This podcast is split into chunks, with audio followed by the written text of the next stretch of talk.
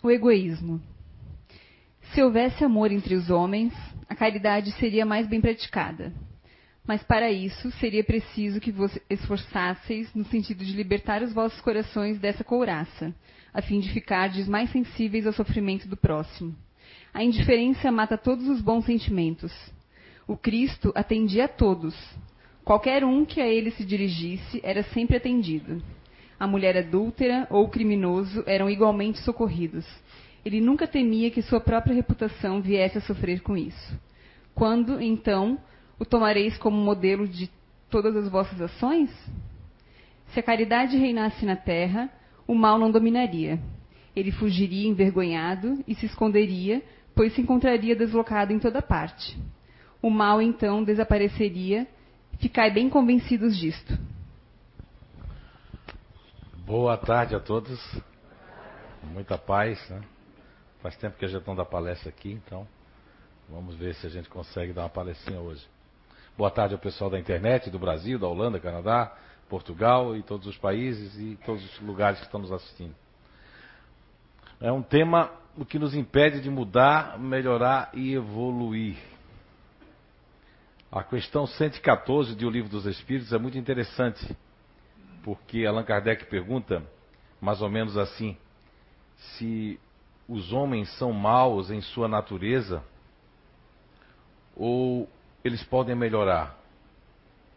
E a resposta da 114 é que podem melhorar. Podem se melhorar. E se melhorando, passam de uma ordem, os espíritos, inferior para uma ordem superior. Todos nós estamos aqui, não podemos julgar, porque existem níveis de consciência. Hoje, preparando ali perto do meio-dia essa palestra, eu me lembrei muito do do é, pai, saúde, Paior Oxpensky, que é em russo que se pronuncia. Mas vamos para outra tela. Ah, eles escutam dali. Ah, que isso? vamos lá, mas primeiro, antes de falar de Pedro Ospensky, né? Vamos falar do evoluir no, no, dicionário, né? Transitivo, indireto e intransitivo, passar por processo de gradual de evolução ou transformação envolver, evolucionar, todos os seres vivos evoluíram de formas anteriores. Ó.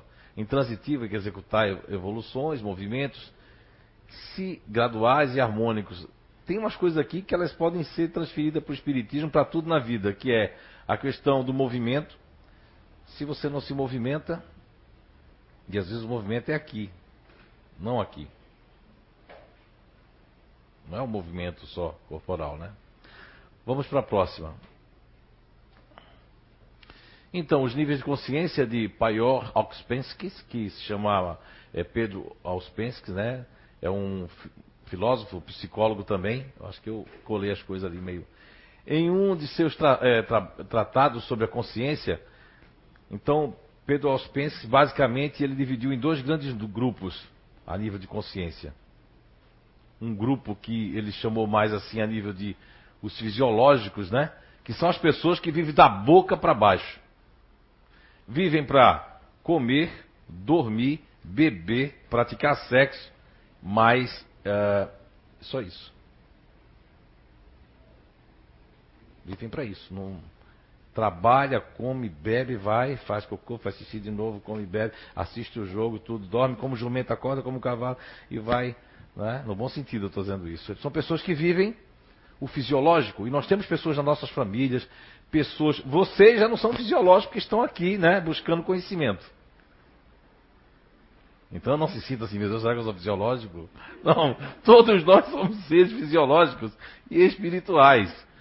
Eu, eu acho muito legal porque é, o Pedro Ospensky foi um grande discípulo de Gurdjieff. E Gurdjieff eu cito ele praticamente em quase todas as obras que eu, que eu estudo há muito tempo. E curioso que antes dele morrer, ele fazendo uma autobiografia, o Pedro Ospensky, ele deixou bem claro que ele estava perto já né, de, de, de, desencarnar, mas ele sempre deixou bem claro que ele tinha uma tristeza muito grande com a ciência. Por conta dos paradigmas, por conta do sistema. Então, Pedro Auspensky é outra pessoa também como eu, como a Rosane, como tantos outros que combatem o sistema. O sistema do paradigma fechado, o controle das massas, as mentiras que vivam verdades, né? o pânico às pessoas, a credibilidade em remédios, a credibilidade em doenças inventadas. Então o Pedro Ouspensky também foi um grande psicólogo russo que também rompeu com o sistema também, não ficou dentro do sistema. E esses fisiológicos, né, nessa interpretação minha aqui, sua percepção consciente apenas para a satisfação de suas necessidades básicas, sensações e satisfação dos desejos corporais. Nominei do jeito que eu penso aqui esses conceitos dele, né? Mas Pedro Ospense não disse aquilo que eu falei antes, ele disse isso que está escrito aqui. O que eu falei antes é interpretação minha, né? ok?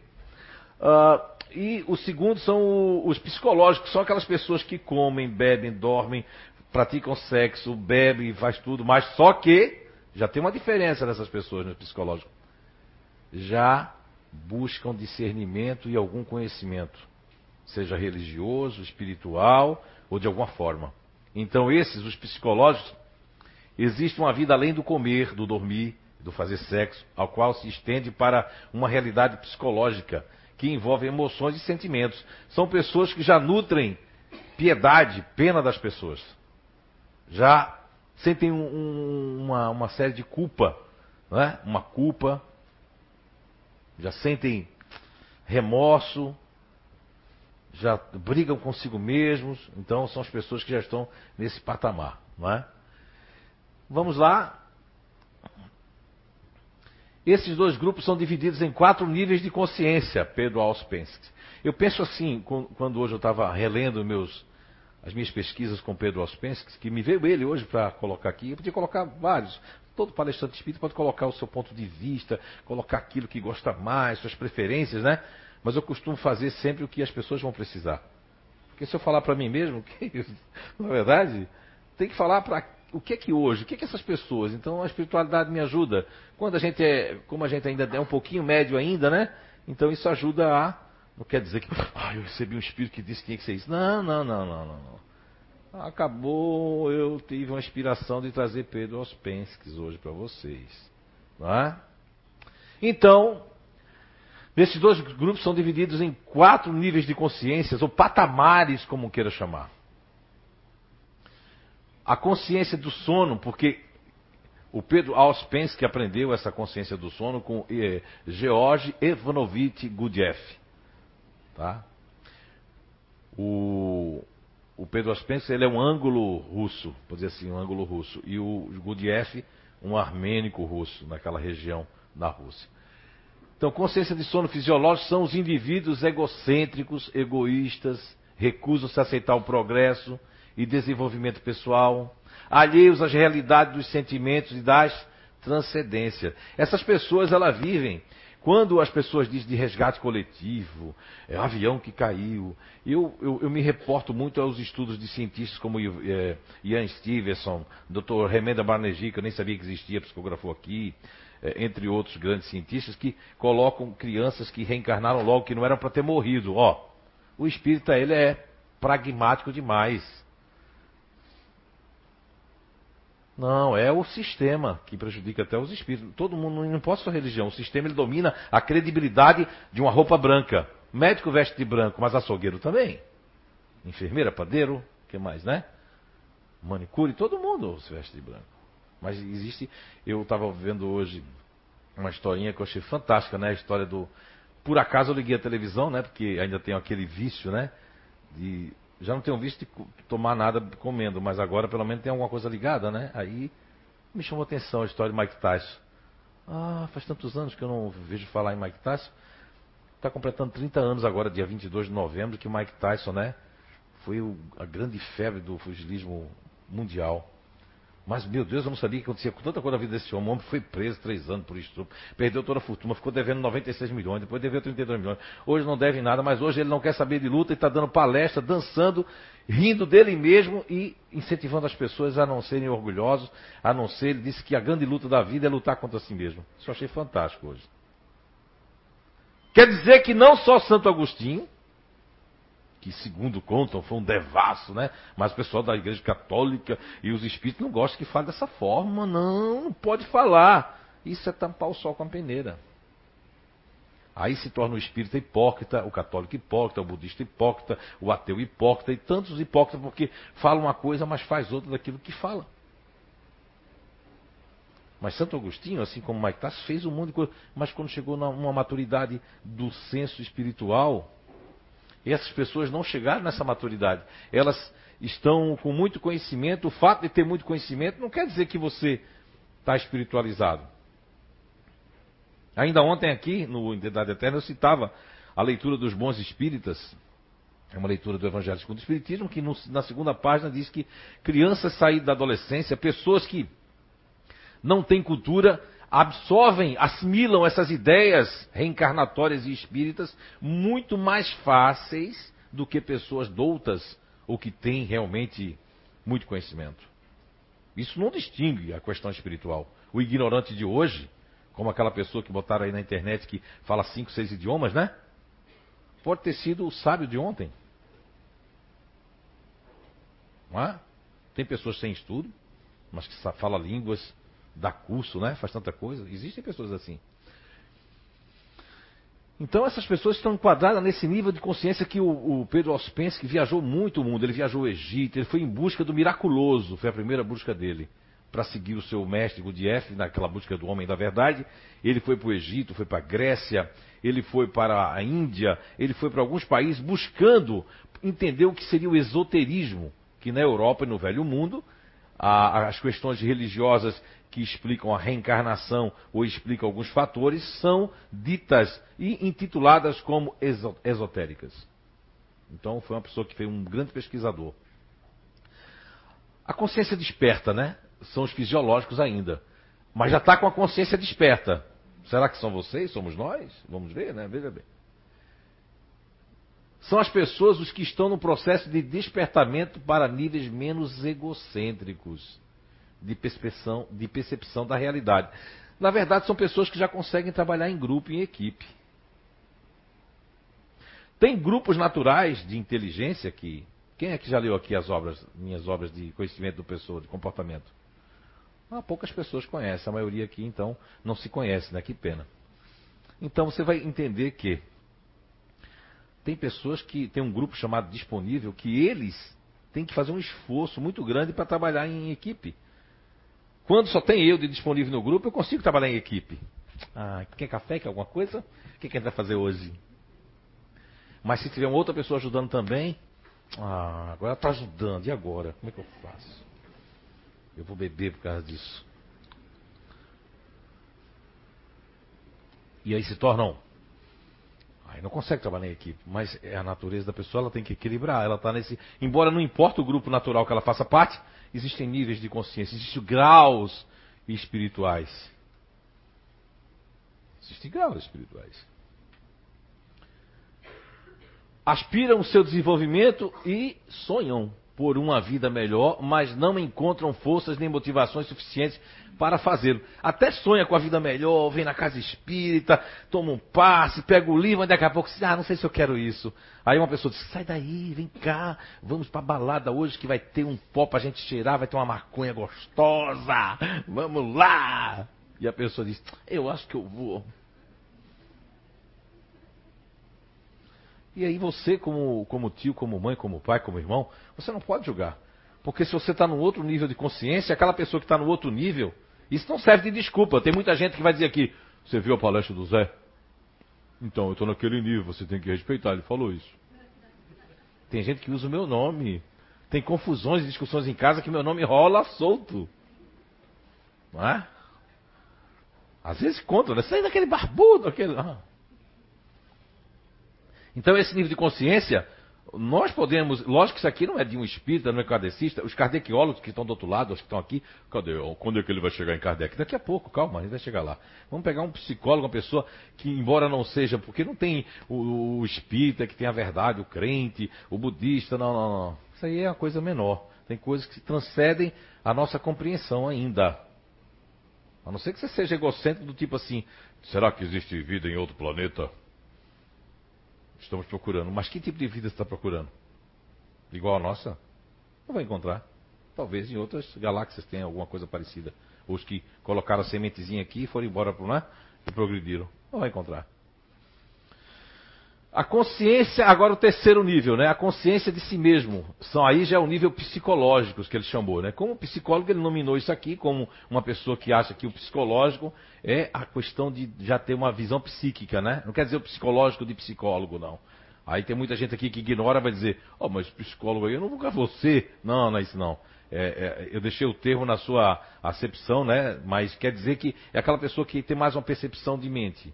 Vamos lá, são os indivíduos mais sensíveis, indivíduos que se percebem autossuficientes, uma mente além do corpo material. Ou seja, a pessoa já reconhece que tem um espírito aqui. Já sente alguma coisa, já sente algumas coisas do tipo, é, mas parece que isso aí eu não devia fazer. Cara, isso não é certo. Não é? Não, não vou desviar dinheiro lá, não, não vou não. Mas dizem que a pessoa com esse nível de consciência, chegando na política, se desvirtua, né? Olha o que nós criamos. Não é? Eu vi duas pessoas conversando sábado, eu estava vindo para Blumenau, antes a gente foi, foi dar um, uma caminhada e eu escutei uns senhores, mas discutindo mesmo. Tu, tudo a favor, mas discutindo. Sabe as pessoas do mesmo time discutindo? Não é? Dizia assim, que nada, que maca, que nada, devia ter deixado o coração dele parado, aquele desgraçado, aquele, né? Garotinho, não sei o quê. Aí eu pensei, olha o pensamento, olha o nível de consciência da pessoa. Eu nem sabia, ainda nem me lembrava do título dessa palestra sábado de manhã. Olha o nível de consciência. Agora veja qual. Vou colocar aqui para vocês qual é o meu nível de consciência. Eu fiquei com pena dele, porque por mais que ele fez um monte de besteira, tudo, ser arrancado de uma cama do hospital, eu acho muito arbitrário, né? E pimenta nos olhos dos outros refez. Não, mas ele tem que pagar o que fez. Ele vai pagar preso. Não é verdade? De alguma forma, quem somos nós para julgar ninguém? Nós não somos juízes. Nós temos que ser juízes de nós mesmos. Ser brando conosco e severo com os outros já dá para ver o nível de consciência. Não defendo ninguém que está errado aqui não, mas eu estou dizendo a forma como é feita. Você pode dizer uma verdade para a pessoa, isso é uma pedrada. Você pode dizer uma verdade e ser de uma forma, né? Entende? O cara fez aquilo ali, mas se tu tivesse no lugar dele, tu queria ir para o presídio onde tu prendeu um monte de gente e tu não tem curso superior? O cara estava defendendo a vida dele. Mas as pessoas não querem saber disso. O ser humano nem sabe se é verdade o que o vizinho está contando, mas eu já entro na onda. É, eu também desconfiava dele. É um cara safado. Isso é julgamento. Eu acho que não é isso que Jesus ensinou. Quarto nível de consciência. Consciência objetiva, que está nessa área psíquica, né? São os indivíduos que. Se... Mas acho que eu não li tudo aqui, não, né? Eu li. Não, acho que não. Vamos lá. Indivíduos que se percebem autossuficientes uma mente além do corpo material, por isso fazem-se perguntas pelas quais se esforçam em responder. Se perguntam se isso é certo ou errado, iniciam um processo de autoconhecimento, eu quero me conhecer. Esse já é um nível já, pelo menos aqui eu sei que o pessoal que trabalha aqui na casa já está desse nível para cá, para baixo. Né? Não estou defendendo não, porque eu estou vendo que eles estão buscando esse conhecimento. A consciência objetiva. Isso aqui já é um outro nível de consciência. São os indivíduos que em que o egocentrismo já está superado. Não, tem, não querem que seu nome seja ventilado, não quer ser o, o, rei da cocada preta, não tem esse problema de receber o elogio na frente de todo mundo. Se não recebeu, eu me entristeço, né? Percebe mais claramente na sua totalidade e que se veem como um parte de um todo, do qual se sentem responsáveis. Já vê a humanidade como irmãos, né? Já não quer ser mais do que ninguém. Nesse nível aqui teve alguns espíritos, Chico Xavier, alguns espíritos desse nível aqui. Mahatma Gandhi, João Paulo II, Maria Teresa de Calcutá. Entende? E outros anônimos aqui, sentados, que suportam tudo na família, que faz de tudo para haver a paz e a tranquilidade, faz de tudo para que os outros fiquem bem, não entram no jogo dos outros. Existem pessoas anônimas, crianças, rapazes, mulheres. Então, vamos lá. Ah, não, volta, volta, volta, volta, por favor. Depois a gente fala do livro dos espíritos, né? Os cadequiólogos esperam um pouquinho, né? Vamos. Então, mas existe outros entraves que eu vejo psicologicamente falando. Agora, puxando um pouco para o nosso trabalho do comportamento.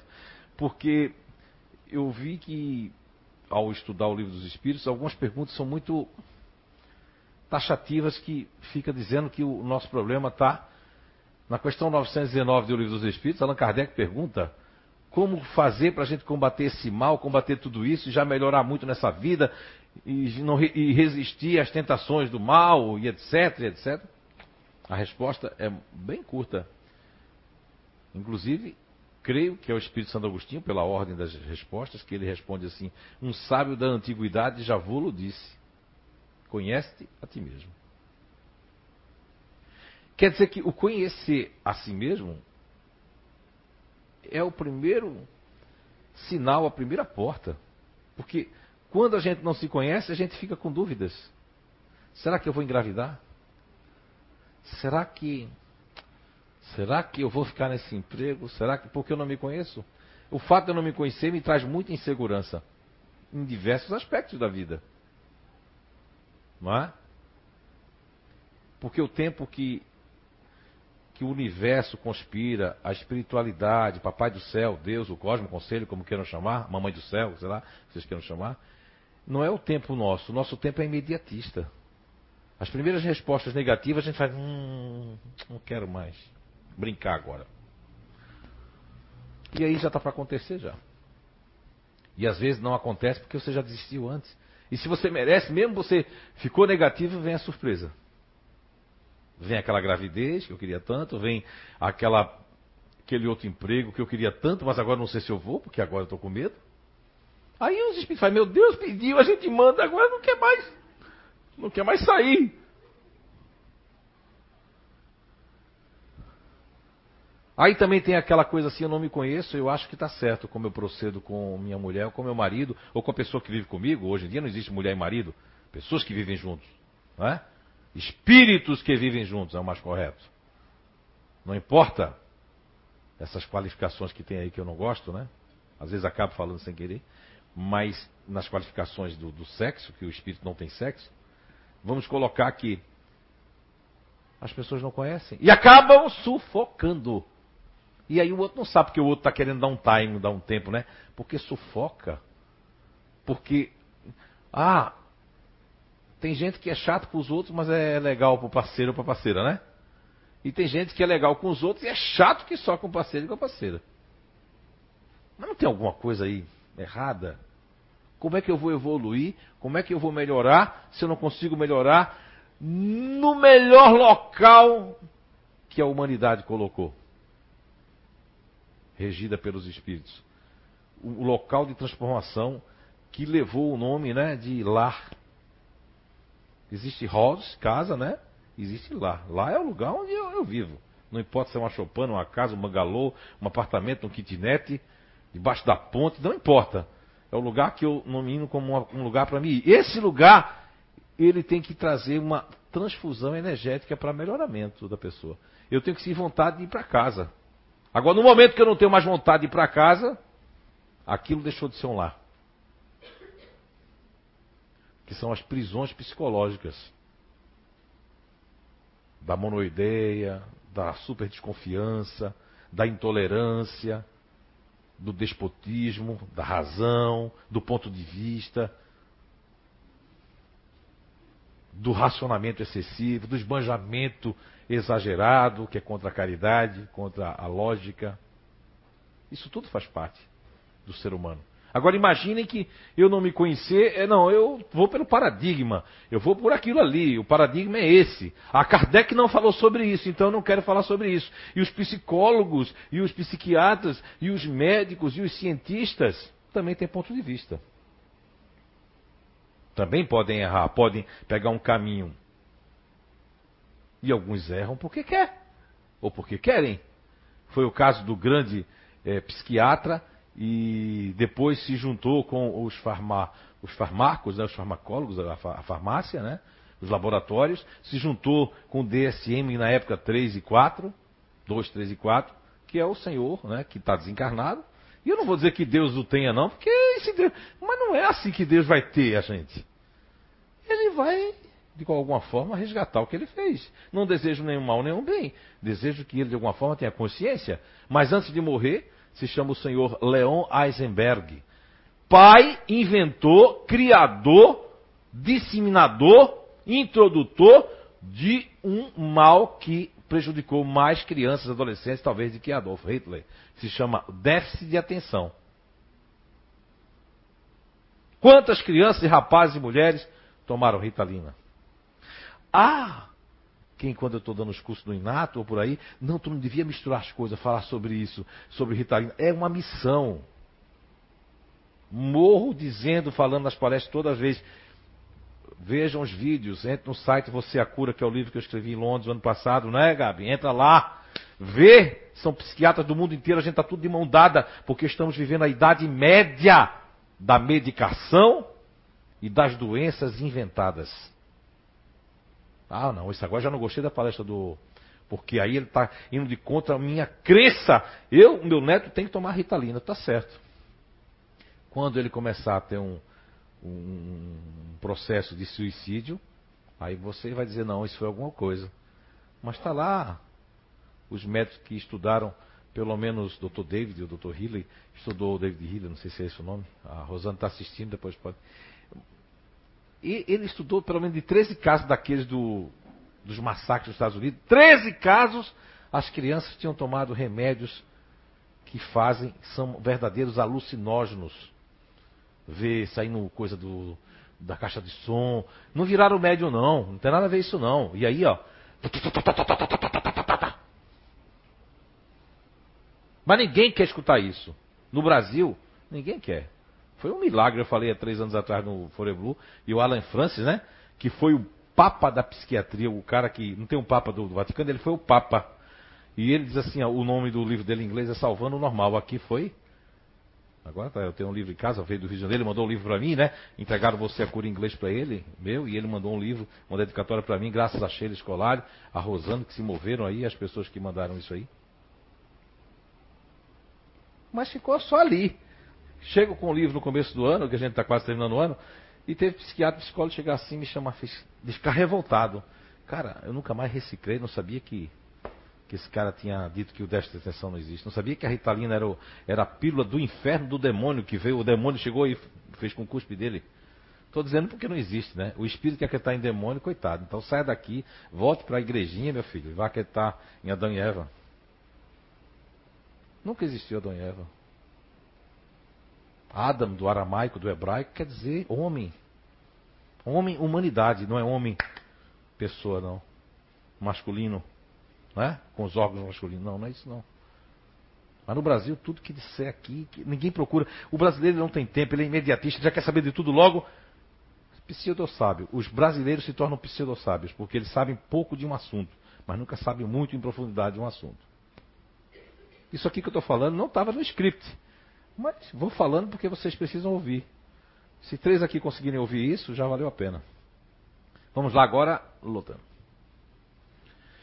Na questão 785 de O Livro dos Espíritos, Allan Kardec pergunta: qual, maior, qual é o maior obstáculo do progresso? O orgulho e o egoísmo. Esse é o maior obstáculo. Porque pensem bem, uma pessoa com orgulho, ela deixa de fazer o certo. Para fazer o errado por conta do outro, por causa do, da imagem que eu projeto. Falando em imagem projetada, quando eu, eu quando eu, eu, falo no livro Quem Sou Eu, Quem é Você, A Felicidade ao Alcance de Todos, esse para mim é o livro mais completo até hoje, né? Vai vir outros mais completos. Mas esse aí é o mais completo no meio espírita, religioso, é o mais completo. Tem outros que são diferentes. Mas esse livro é interessante porque eu faço, desde o livro dos espíritos, a psicologia, as pesquisas mundiais, faço um link com. Tanto uma pessoa simples como um doutor vai entender esse livro se prestar atenção. Aqui eu trago pela primeira vez a questão de uma função psicológica chamada estampa. E hoje eu vou acrescentar, ontem eu falei aqui no, no Identidade sobre Estampa, mas a estampa na psicologia quer dizer o que a mãe reflete no espelho para o feto, para o filho, para a pessoa. Mas aqui eu queria falar sobre uma dissociação da sua base que você veio. Como é que é, é dissociar? É que eu vim, por exemplo, para. Eu vim com a base para ser uma pessoa completamente. Completamente disponível, por exemplo. Ou completamente neutra, que é outro grupo natural, né? Como é que são os neutros? Se tiver que cobrar, cara, logo essa mulher eu não vou cobrar, não. Meu Deus do céu. Ai, já estou ruim agora, só pensar em cobrar. Porque eu não nasci para cobrar.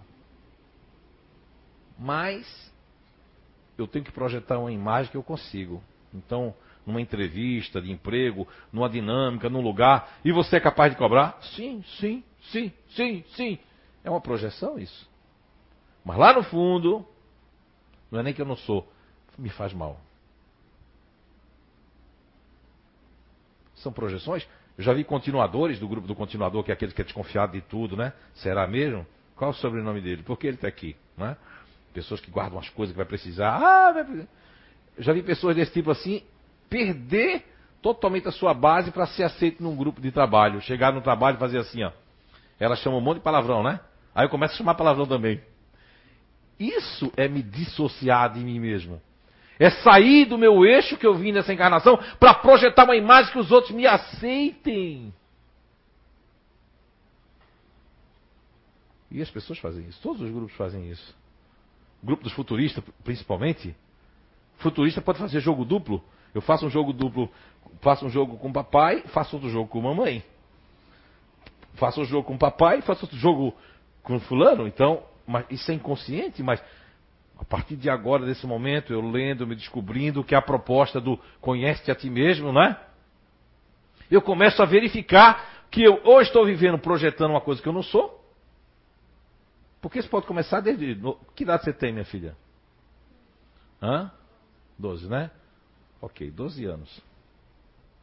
Então, Kakuvazavut. Oh, ela respondeu em russo, minha avós Isabel. Muito bem. Isabel tem 12 anos. Já começa aqui já. Ela pode projetar uma coisa, não é? Por exemplo, a Isabel pode chegar aqui e tá na casa de vocês aí fala assim, não precisa lavar louça. Fala para Isabel para mim aqui. Não precisa lavar louça. Não, eu sempre lavo louça em casa, eu lavo e tudo. Quer que eu vá no mercadinho? Eu vou no mercadinho. Aí depois ela é minha mãe. Tu é mãe da Isabel, tá? Teu nome é, é Valéria Betânia.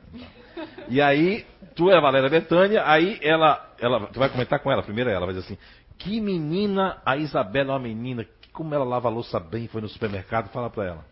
Meu, Isabela é uma menina exemplar. Ela lavou a louça, foi no mercado. Nossa. Aí tu vai dizer, quem é essa? Não é minha filha. Quem que é essa? Não é minha filha, não. Porque lá em casa ela não lava a louça, não vai na louça, venda, ela responde. Não vai no mercado, responde, malcriada. Quer dizer, isso é uma projeção. Quer dizer, eu projeto desde 12 anos, né, Isabela? Já projeto, né? Ó, ela tá rindo que já projeta isso e aí as pessoas acham, é do meu filho mesmo que estou falando? É meu marido mesmo? Não, teu marido é um muito educado. É? Como assim? Meu Deus, ele abre a porta do carro, ele fecha a porta do carro, ele dá bom dia, ele sorri. Eu digo.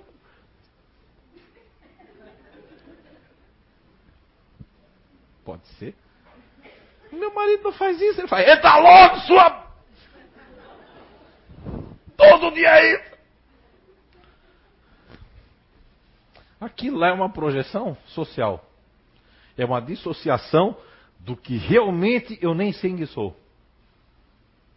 Se eu não sei quem sou, eu vou estar naquele estágio de consciência, primeiro ou segundo, porque eu estou vivendo e isso eu acho que eu estou enganando a todo mundo, mas quando você engana outrem, primeiro você engana você. Pode ter certeza disso. E a maior liberdade que tem é quando a gente não engana ninguém, porque a gente não tem do que se afligir, não tem frio na barriga. As pessoas que enganam ou que estão vivendo uma coisa, elas têm frio na barriga. Basta falar com a pessoa, fala, fala assim, bem sério, quero falar com você, vai falar. Quero falar com você. Meu, já vou imaginar um monte de coisa, né? Uh. Pode ser? Pode ser. Eu nem sei o que pode ser. É melhor não ir. Eu não posso, depois a gente fala também eu posso projetar os meus fantasmas. É um processo. Mudar, melhorar, é um processo que tem que começar basicamente como deixar de fumar, como deixar de beber, como deixar de fofocar. Se a, a pessoa pode ficar é, projetando uma doença e ficar dentro de casa, porque o projeto, porque no fundo, o meu inconsciente, que é a vontade do meu espírito que eu escondo, o inconsciente não é só aquele que Freud, porque Freud disse que nós somos animais sexuais. Mas Freud só estudou pessoas do primeiro, primeiro grupo lá, que come, né, bebe, faz sexo. Meu, Jung, tantos outros, viram que não tem nada a ver complexo de Édipo, de Electra. Nós somos animais sexuais. Nós somos seres inteligentes. O que faltou para Freud foi a questão da espiritualização, de entender. Porque eu vou dizer, eu fui ateu também, dois anos e oito meses, mas fui.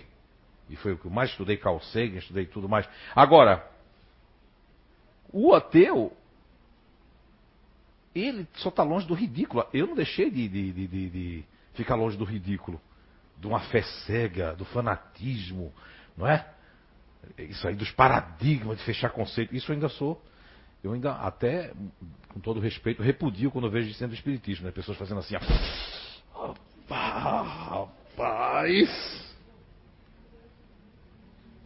Eu digo, aprendeu o quê?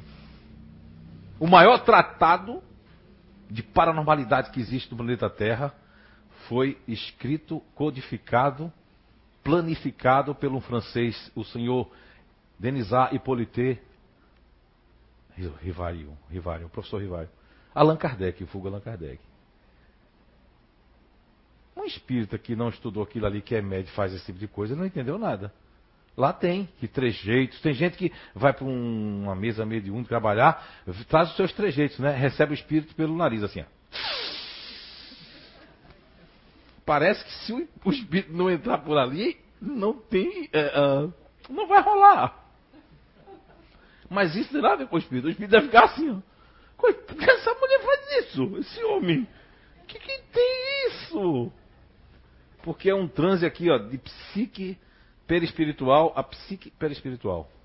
Aí, se a médio tem efeitos físicos, aí a gente pode fazer ela crescer, ficar pequeno, grande, médio, né? Não é assim? Já chegasse a ver? Não, vocês nunca viram, né? Ah, ainda bem. Não faz mais isso comigo, eles.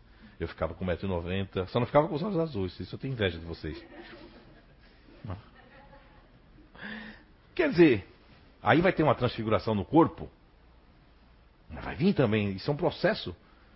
Entende? As pessoas se mistificam porque estão num nível de consciência muito rasteiro. Querem chamar atenção.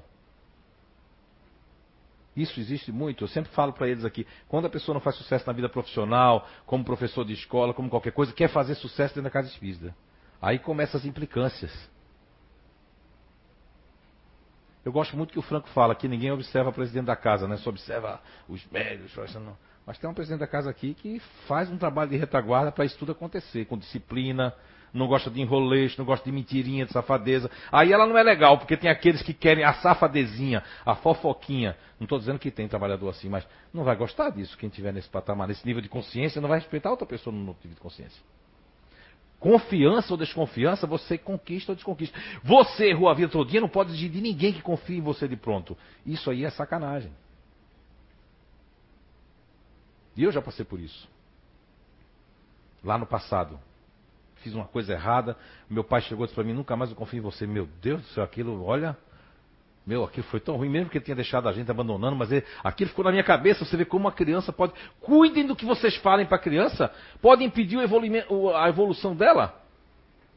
Porque eu fiquei anos, mesmo meu pai dizendo minha mãe abandonou, que eu tinha mais motivo para odiá-la, vamos supor, né? Eu fiquei com aquilo na cabeça. Aquilo foi uma coisa pesada em mim. Então um pai e uma mãe tem que ter cuidado com o que não diz para os filhos. Mesmo na hora da briga de tudo, tem cuidado. Evitar discutir casal com filho. Filho é filho, casal é casal. O filho não vai entender isso aí. O filho não entende, ele não tem. Por mais inteligente que essa geração Y, Z, K, B, C, D, F, G, H, outro aí, né? é? Porque eles gostam de nominar essas coisas aí. Ah, então, mas aqui é muito grande. O mais importante ali, ó, é o principal, o orgulho e o egoísmo. E refiro-me ao progresso moral. Porque em outras perguntas do Livro dos Espíritos diz que essa questão de nem todo mundo pode ter os mesmos bens, não pode. O, o, socialismo, com todo respeito aos socialistas aqui presentes, não vai dar certo porque não tem um. É, o Cuba foi a grande, o grande exemplo, não sai do canto, tudo bem que os Estados Unidos fez aquilo, mas se todo mundo tiver o mesmo dinheiro, ninguém vai querer investir. Já pensou todo mundo com o mesmo dinheiro do nível 1 de consciência lá? Hein? Fazer uma feira, vai voltar ao passado de troca-troca, porque ninguém quer investir em ciência. Ninguém vai querer investir em tecnologia. E como o nosso mundo ainda é um mundo que está em ascensão, longe de ser um mundo ainda, como eles querem dizer, de regeneração, Não é possível. As pessoas colocam data, data limite, data não sei o quê. E disseram que vinham as crianças índigos, as crianças. É, é, tem um nomezinho. Hã? Cristal, cristal. Crianças cristal. Aí foi, meu Deus, parece que Cracolândia, as crianças todinhas. Não... Cadê as crianças nasceram? Aquele dia, aquele ano que disseram das crianças cristal, só nasceu gente na Cracolândia. Criança tomando com dois, três anos já craque já. Cadê as crianças cristal? Ah, só é para alguns lugares. Para São Paulo não. Nem para Rio, nem para Florianópolis, nem para Recife, nem para BH, nem para Porto Alegre. Ah, isso é misticismo, falta de lógica, de bom senso. O bom senso e a lógica demais traz frieza e o ateísmo o negócio muito quente demais traz a mistificação e traz, inclusive, uma perda de consciência do que está acontecendo em volta da gente. Ok? Por que as pessoas moram na Suíça? É o país que eu mais conheço, que eu mais fui. Conheço de ponta a ponta. Principalmente Zurique, né? E outras cidades lá. Mas por que aquelas pessoas estão ali? Meu, dá para sentir por quê? A gente chega lá, tu se obriga a comprar o ticket, Tu entra no ônibus, aí tu, tu entra no, no Strasband lá, entra no, tu vai pro lugar, não tem ninguém, aí tu pega a fruta, põe o dinheiro lá no lugar, vai embora com a fruta. Ninguém pensa em fazer nada de errado, só brasileiro quando vai para lá, são os demônios mesmo. É verdade. Ninguém pensa. E o brasileiro que estiver no outro nível não vai pensar também, porque já entra naquela sinergia. Aí vocês acham que alguns brasileiros merecem morar lá para bagunçar? Eu nasci no Nordeste, mas sou catarinense de coração. Aí a Frau dizendo assim, meu Deus, já pensou se Boa Viagem fosse como balneário, né? Não, ela dizendo, né? Mas Boa Viagem tem um calçadão maior. Isso é, mas Boa Viagem não faz. Olha o cheirinho de balneário. Não tem cheirinho nenhum. Cheirinho de limpeza. Boa Viagem, aquela maravilha maravilhosa, que maravilhoso, né? Calçadão maravilhoso, tudo. Mas os caras estão bebendo ali, o outro faz xixi, fica. Porque é questão de consciência. Mesmo o pessoal de, daqui de Balneário ou o pessoal daqui, a grande milhares, a grande maioria, 90%, ninguém tem condições de morar na Suíça. Por mais que seja milionário, mas vai jogar uma ponta. Hoje em dia já o Japão também. Tem gente que não tem mais condições de viver no Japão. Nem japoneses às vezes tem que se mudar mesmo, tem que ir para outro lugar. O nível de consciência, a pessoa não consegue ficar no lugar. Uma pessoa que seja com nível de consciência baixo, quando ela vai ver com pessoa com nível de consciência alta, ela não consegue ah, isso aqui é muito ruim, isso aqui é aquilo, porque eu estou acostumado a viver, tomar, beber, dormir, comer, xingar, chamar palavrão e a vida passando. Quando eu desencarno, aí eu não entendo, porque também estou naquele nível de consciência. E falar em desencarne, né? Nós vamos ver ali que é a questão número 100, que fala dessas ordens. Vai lá mais na frente. Então vamos aqui ainda falar. Dá tempo ainda aqui? Meu Deus. Já está para terminar, né? Então vamos, vamos para outra, senão não vai dar tempo manda olhar até o egoísmo ali. Quando ele manda olhar o egoísmo, ele está referindo para a gente ir para a questão 913 do Livro dos Espíritos, que é muito importante. Ele está apaixonado, viu? Beijando você aqui dentro. Bonito, achei. É? Não fique assim não, é só beijo, viu? Depois eu vou melhorar um dia ainda o meu nível. Mas, assim como, ó, 933, é uma, é uma pergunta que eu trago inclusive ela nesse livro, trago, se não for ela, é do capítulo aqui que fala sobre isso, que é a, a questão da felicidade, né? Futura. E Allan Kardec pergunta 963, assim como quase sempre é o homem causador de seus sofrimentos materiais e também o será de seus sofrimentos morais? É uma pergunta, meu, muito inteligente essa pergunta da Allan Kardec e muito contemporânea para nós hoje em dia ainda. Mais ainda, ó, quer dizer que o homem, quase sempre, quase sempre, o homem é causador dos seus sofrimentos materiais e também será o dos seus sofrimentos morais. Mais ainda, ó, quer dizer que os espíritos dizem assim, ó, mais ainda do que ele está se referindo, é só, ó, mais ainda, porque os sofrimentos materiais algumas vezes impedem da vontade. Mas o orgulho ferido, a ambição frustrada, a ansiedade da avareza. Que a ansiedade é dizer assim, não, eu vou guardar não vou dar para ninguém. A inveja, cobiçar o que é dos outros, ficar, ah, eu também quero, né? Também quero, vai lutar. Aí, aí é uma inveja boa, né? Não existe inveja branca, inveja preta, isso não existe, não. Consciência negra, não existe consciência branca, consciência... Todos somos espíritos, estamos com a pele provisória. Estamos com a, a tonalidade de pele que a gente tem que ter. O resto é, é, conversa que cria mais preconceito ainda. Não sou a favor de consciência nem preta, nem branca, nem amarela, nem azul, porque nós somos espíritos. E nós somos coloridos. E cor é muito bom. É black, é Black Friday, né? É White Friday, é tudo. É, tudo é muito bonito. É maravilhoso. É, tudo é muito bonito, né? Tudo maravilhoso. Então, o orgulho ferido, a ambição frustrada, a ansiedade da avareza, a inveja, o ciúme. Ah, esse desgraçado. Se minha mulher estiver gostando da palestra, eu não gosto desse desgraçado, né? Não tem que ter ciúme. Tem que ter ciúme de nada, de ninguém. Você, você tem o teu espaço. Eu nunca vou esquecer daquele meu paciente de. Estamos em 2016, isso foi em 2009. Não, 2006. 10 anos. Atendi ele nessa rua aí, Goiás aí atrás. E ele disse assim, que ele tinha ido num prédio em Florianópolis. E ele subiu o elevador com um cara. Imagine que o cara era todo bonito assim. Diz que o cara, ele disse, né? Ele achou, não sei descrever. Ele disse que o cara era bonito no elevador. Quando ele olhou para aquele cara, que é o cara que ele acha bonito, mas ninguém pode provar se a mulher dele acha aquele estereótipo bonito. E ele, quando entrou no elevador, que viu aquele cara, ele começou a imaginar se um dia a mulher dele conhecesse aquele cara, ele já começou a ficar com ciúme da mulher dele, já ficou brigando com a mulher dele, desgraçada. Você vai olhar para esse cara mesmo. Aí você vai dizer, isso é possível, seu Zé Araújo? Sim. Esse homem, lógico, ele já está praticamente curado, porque não existe doença.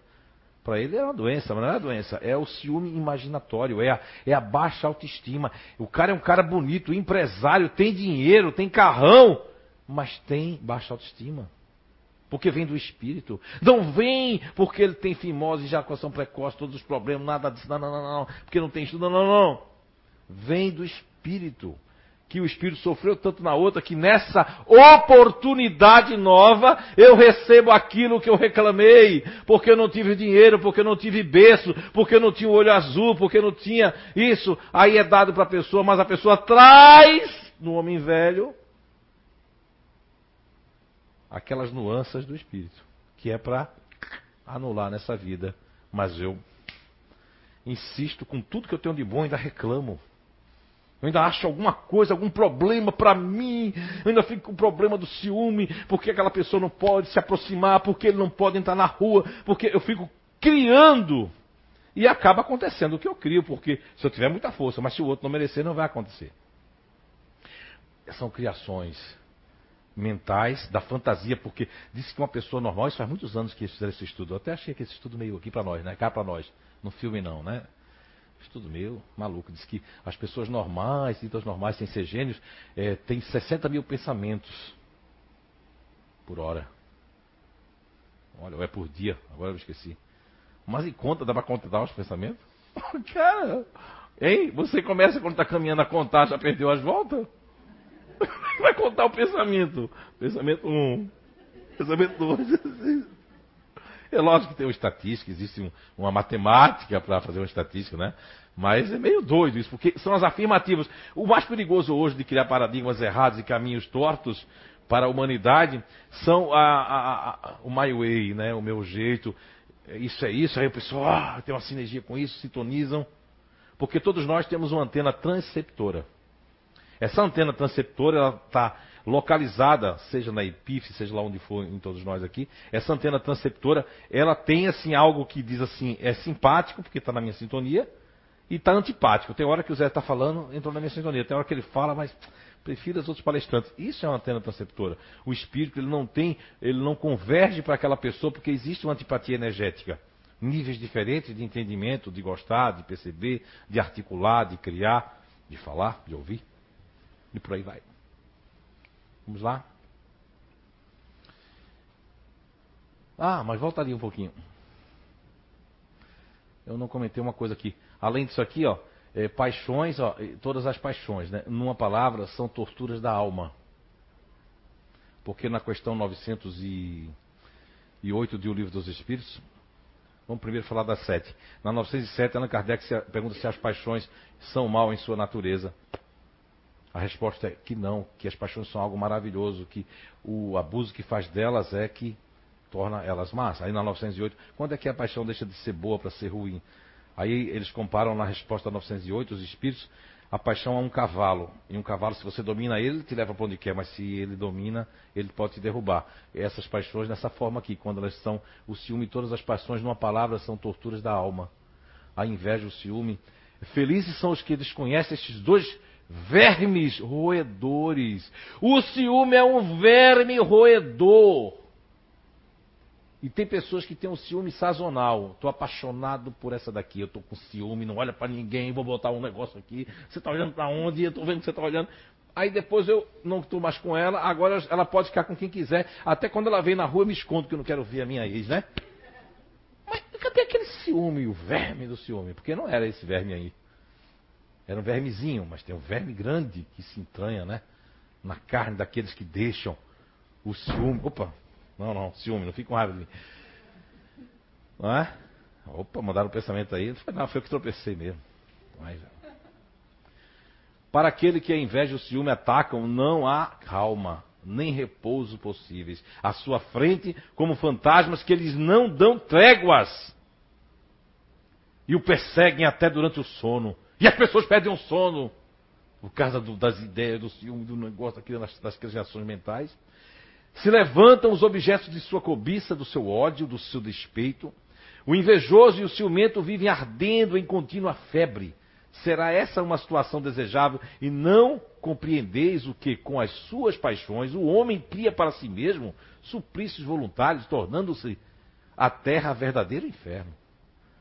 Quando as pessoas começam a se apegar com essa, esse amor, que é um amor pegajoso de que você é meu, eu sou teu, o teu é minha, isso não existe. Os níveis de consciência de Auspence podem ser aplicados dentro do Espiritismo, porque não é o Espiritismo fechado de Allan Kardec.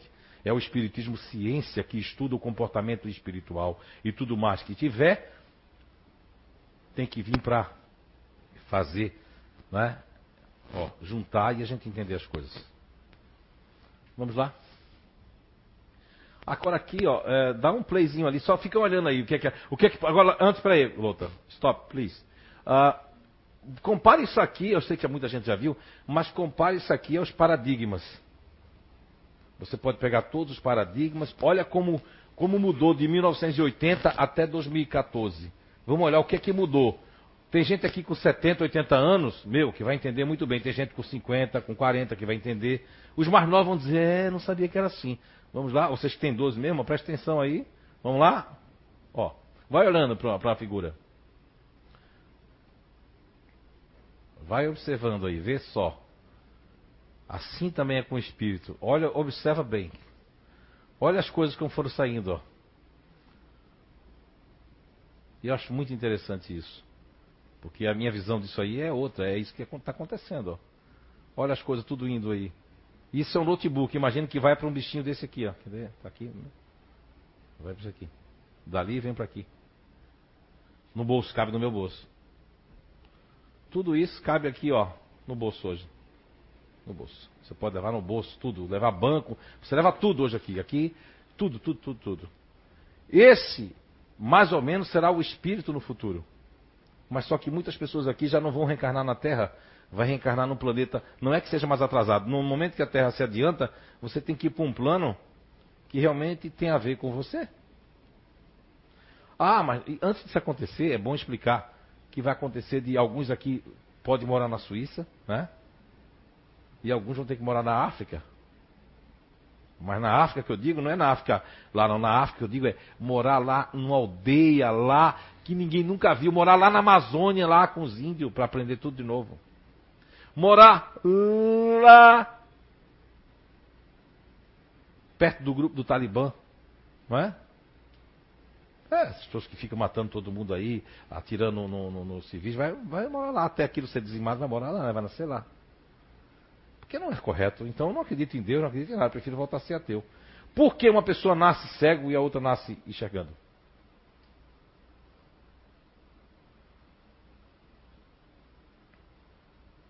Por quê? Se não tiver a lei da reencarnação, então para que existe Deus? Então eu não quero, ó, não quero nem ser católico, nem crente, nem nada. Por que uma pessoa nasce com condições e o outro nasce sem as pernas? Então foi aí que eu, foi aí que eu vi que realmente a reencarnação, quando eu encontrei a reencarnação espiritiva, eu vi que fazia sentido. Isso não pode terminar assim, uma vida só, você teve condições, eu não tive, o outro nasceu doente, outro nasceu bom. Não faz sentido isso. Não faz sentido. O Espiritismo ele traz esse sentido. Só que estão acabando com o Espiritismo, criando paradigmas, criando, é, como dizia o nosso saudoso Alamar, é? criando o igrejismo dentro do Espiritismo, criando um monte de coisa, um monte de, de coisas que Allan Kardec não deixou. Mas são as pessoas que fazem isso, são os níveis de consciência. Vamos lá? E aqui,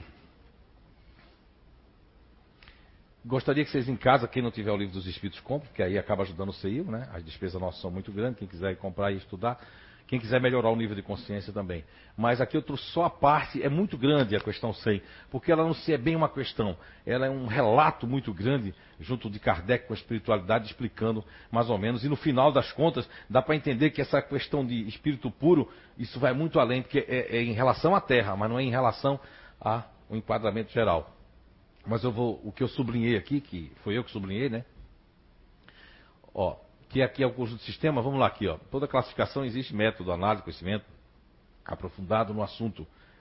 Por exemplo, a gente não faz classificação nenhuma, mas quem está aqui no Identidade, que já viu os grupos, tem certeza dos seus grupos. Levanta a mão quem tem certeza dos seus grupos naturais. Ó. Olha em volta, essas pessoas têm certeza. Isso faz uma diferença enorme. Não adianta você implicar comigo ou não gostar de mim, isso é um problema pessoal seu. O que importa é que você botar isso em prática. Porque se você não gosta de me colocar em prática e eu que estou falando não colocar, nós vamos ver diferenças no mundo espiritual.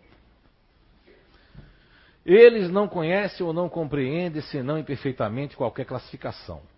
São pessoas. Para eles, todos os espíritos, que eles sejam também espíritos superiores, são da primeira ordem, pois não podem apreciar as suas diferenças de saber e de capacidade e de moralidade, como entre nós faria um homem rude em relação aos homens ilustrados. Eles querem dizer que mesmo o espírito vindo em mesa de... Esses espíritos se comunicam, eles só sabem até ali.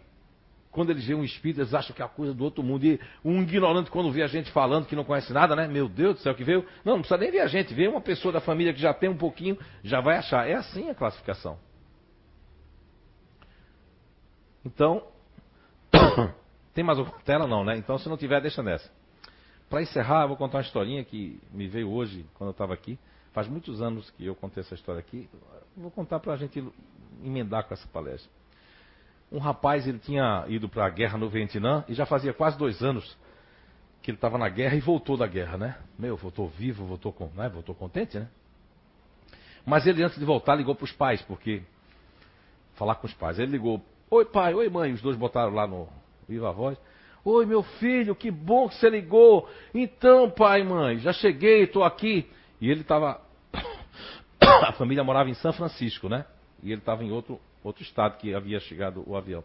Então, eu quero ir para São Francisco, mas eu estou ligando para vocês para dizer que eu gostaria de levar um colega meu com, comigo. Ah, filho, que bom, que legal. É, mas é, tenho só um problema. Eu vou falar um pouco do meu colega. O meu colega, é, ele perdeu um braço e uma perna. Ai, que triste, filho, você dizer isso, fica até comovido, tudo. É, mas eu gostaria que ele passasse uns dias aí com a gente. Aí ela disse, ah, filho, tudo bem. Eu disse, não, mas eu gostaria que ele morasse aí com a gente, mãe e pai. Aí o pai disse, não, meu filho, você não sabe o que está dizendo. Você não imagina o que é uma pessoa sem uma perna e um braço. Aí a mãe pegou, confirmou com o pai, você não imagina o transtorno que é, nossas vidas vai parar tem que ter, olha, isso é muito, isso requer muita coisa. Se você quiser, a gente ajuda de longe a essa pessoa a caminhar sua vida sozinho, a dar uma guinada na sua vida. Meu filho, é impossível um negócio desse. Nós não temos como fazer uma coisa dessa. Nós temos a igreja que a gente tem que ir na igreja, a gente tem muitas coisas para fazer, a integração da igreja nos toma bastante tempo. E aí o rapaz desligou o telefone na cara deles. Chateado, né? Poucos dias depois, a polícia liga para a casa deles, do, da cidade onde ele estava, para chamar eles, porque um rapaz tinha se jogado lá do prédio, lá em cima, abaixo. Tá bom, eles vieram, quando chegou lá, eles viram o filho deles, para a surpresa deles, faltava um braço e uma perna. O próprio filho havia ligado para os pais. A Letícia leu no começo que Jesus não faz distinção de rico, de pobre, de, pobre, de aleijado, e, e muitas vezes nós fazemos distinção das pessoas. Como evoluir? O que é que nos impede de evoluir? O que é que nos impede de melhorar? O orgulho, o egoísmo e tudo que tiver dentro deles. Muita paz, que o Papai do Céu abençoe a todos vocês.